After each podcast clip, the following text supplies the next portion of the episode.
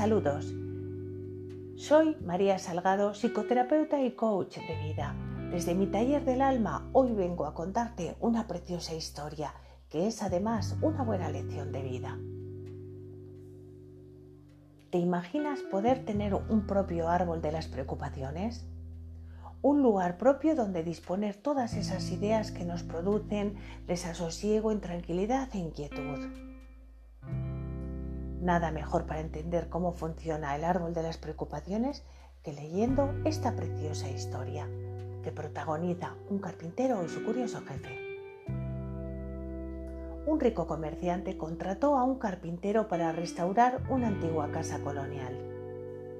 Como el comerciante era de esas personas a las que les gusta tener todo bajo control y le preocupaba que el trabajo no quedase bien, decidió pasar un día en la casa para ver cómo iban desenvolviéndose las obras. Al final de la jornada laboral se dio cuenta de que el carpintero había trabajado mucho, a pesar de que había sufrido varios contratiempos. Para completar el día de mala suerte, el coche también se negó a funcionar, así que el empresario se ofreció para llevarlo a casa. El carpintero no habló durante todo el trayecto visiblemente enojado y preocupado por los percances que había sufrido a lo largo del día. Sin embargo, al llegar a casa invitó al comerciante a conocer a su familia y a cenar, pero antes de abrir la puerta se detuvo delante de un pequeño árbol y acarició sus ramas durante unos pocos minutos. Cuando abrió la puerta y entró en casa, la transformación era radical. Parecía un hombre feliz, la cena transcurrió entre risas y una animada conversación. Al terminar la velada, el carpintero acompañó al comerciante al coche. Cuando pasaron por delante del árbol, éste le preguntó, ¿qué tiene de especial ese árbol? Antes de entrar estabas muy enfadado y preocupado, pero después de tocarlo eras otro hombre. Ese es el árbol de los problemas, también conocido como árbol de las preocupaciones, le respondió el carpintero. Soy consciente de que no puedo evitar los contratiempos en el trabajo, pero no tengo por qué llevarme las preocupaciones a casa. Cuando toco sus ramas, dejo ahí las preocupaciones y las recojo a la mañana siguiente cuando regreso al trabajo. Lo interesante es que cada mañana encuentro menos motivos para preocuparme de los que dejé el día anterior. Esa noche el rico comerciante aprendió una de las lecciones más valiosas de su vida. Todos tenemos preocupaciones y muchas de ellas se deben a la incertidumbre de nuestro futuro. Pero ¿realmente la preocupación de hoy evita el mañana?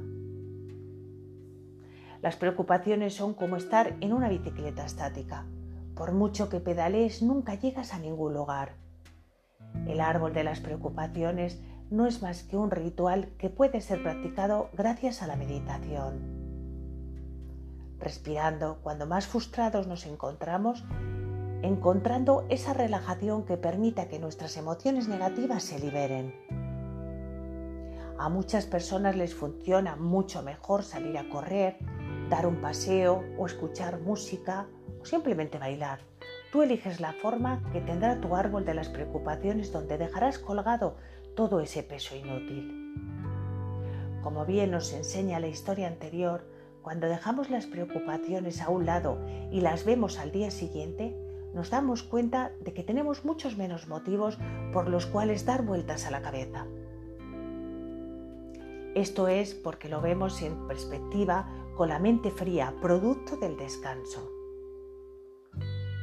¿Y qué ocurre si hay un pensamiento que me resulta difícil soltar? Bueno, entonces es imprescindible que le dediquemos parte de nuestro tiempo. Puede ser 15 minutos, 20 minutos, media hora.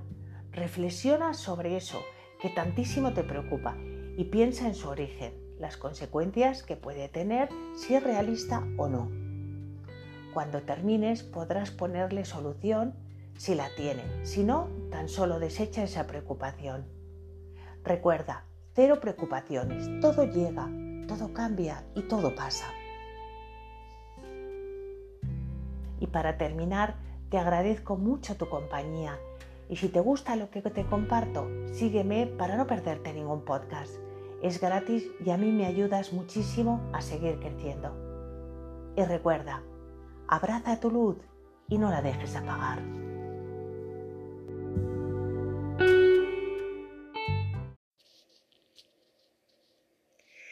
Hay personas que nunca más volvimos a ver en nuestra vida. Muchas veces ni siquiera sabemos qué fue de ellas, pero que de alguna manera no las olvidamos. Las recordamos con cariño y es que, ¿cómo olvidar a alguien que en algún momento de nuestra vida fue nuestro todo? Independientemente de lo que haya pasado después, siempre habrá algo bueno, algo que valdrá siempre la pena recordar. Y es que al final de todo un final sin rencor siempre será un final hermoso. Así que donde quiera que te encuentres y lo que sea de ti, gracias, muchas gracias, porque gracias a ti aprendí y crecí mucho. Gracias, porque a pesar de todo, siempre serás parte de mí. Saludos. Mi nombre es María Salgado, psicoterapeuta y coach de vida. Desde mi taller del alma hoy quiero dedicar el tema a la autoestima. Pareciera que para tener una buena autoestima se necesita tener unas llaves. Buscar unas llaves que nos permitan elevar esa autoestima y sentirnos realmente con el derecho de ser humanos, legítimos y en la dignidad, respeto y valor por nosotros mismos. Porque hasta que no te valores a ti mismo, no valorarás tu tiempo y hasta que no valores tu tiempo no harás nada con él. Y hasta que no te valores a ti mismo no dejarás de aceptar que te desplacen y engañen una y otra vez. Así que empiezo esta reflexión con la primera llave que es la aceptación. La aceptación implica reconocernos tal y como somos. Este es sin duda el primer paso para abrazarnos, valorarnos y dejar de estar rogando que me quieran, que me entiendan y que me valoren. Porque ¿cuántas personas dejan de ser ellas mismas por hacer felices a otros? ¿Cuántas personas dejan de comer lo que les gusta por no estar disgustando a otros? ¿Cuántas van a sitios donde no quieren ir? Están con personas que no son de su agrado solo por agradar a otros. Para mí entonces la primera llave que hay que buscar se llama aceptación. Cuando nos hemos aceptado, dejamos de buscar la aceptación de los demás, aprendemos a estar contentos con lo que somos y entendemos que por más que nos esforcemos, nunca lograremos hacer felices a todos. La segunda llave es la responsabilidad. La responsabilidad es una llave que rompe la cadena de dependencia emocional a otros cuando empezamos a hacernos cargo de nuestra vida y a responsabilizarnos de nosotros mismos y no estar pensando que los demás tienen que velar por mí. Llámense padres, hijos, pareja, empresa, gobierno, ellos no son los que tienen que velar por mí, por mi bienestar, por mi felicidad. Cuando me hago cargo yo de eso, cuando nos hacemos cargo de nosotros mismos, nos volvemos personas más felices y útiles en este plano terrenal. Sentirnos importantes y necesarios, no importando cuál sea nuestra edad, es una de las cosas que nos lleva a valorar nuestra vida. La tercera llave es definir tu propósito de vida. La vida es un viaje donde tenemos que estar seguros de la dirección en la que nos movemos. De lo contrario, terminaremos transitando rumbos que en realidad no son los nuestros. Definir nuestros propósitos, determinar aquello para lo que estamos en la Tierra, será lo que verdaderamente logre mantenernos a flote. Cuando entendemos que es necesario proyectarnos a través de nuestras propias metas, dejarnos de vivir una vida ajena y comenzamos a trabajar en aquello que realmente nos hace felices. Trabajamos en nuestra vida, en aquello para lo que nosotros hemos venido aquí. La cuarta llave sería el respeto o es el respeto propio. Pero el respeto propio por sí mismo es una de las llaves que muchas veces se encuentra escondida en los lugares más oscuros de nuestro ser. Y esto como resultado de la educación, las malas experiencias, los traumas emocionales y los maltratos que nos han marcado a lo largo de la vida. Hay quienes sencillamente han sido irrespetados durante toda su vida y se convierten en un espejo de lo que la gente les ha hecho creer. Se sienten desvalorizados y llegan al punto de permitir agresiones, insultos, maltratos de todos cuantos les rodean, todo porque un irrespeto los marcó y les hizo creer que ese es el modo correcto de vivir. Debemos aprender a respetarnos en todos los sentidos, Nadie, absolutamente nadie debe maltratarnos ni respetarnos. Nuestro cuerpo, sentimientos y emociones deben ser expresadas con libertad, sin que nadie nos minimice y nos haga sentir menos. La quinta llave es ser conscientes.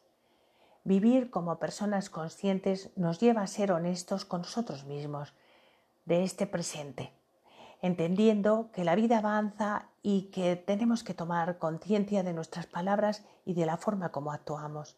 Siendo honestos con nosotros mismos, nos hacemos responsables de nuestras decisiones y de las consecuencias que tenemos en este presente. Seamos conscientes de la importancia de disfrutar la vida que Dios nos ha dado y servir a otros entre tanto estamos vivos. Y para terminar, te agradezco mucho tu compañía y si te gusta lo que comparto, sígueme, suscríbete para no perderte ningún podcast.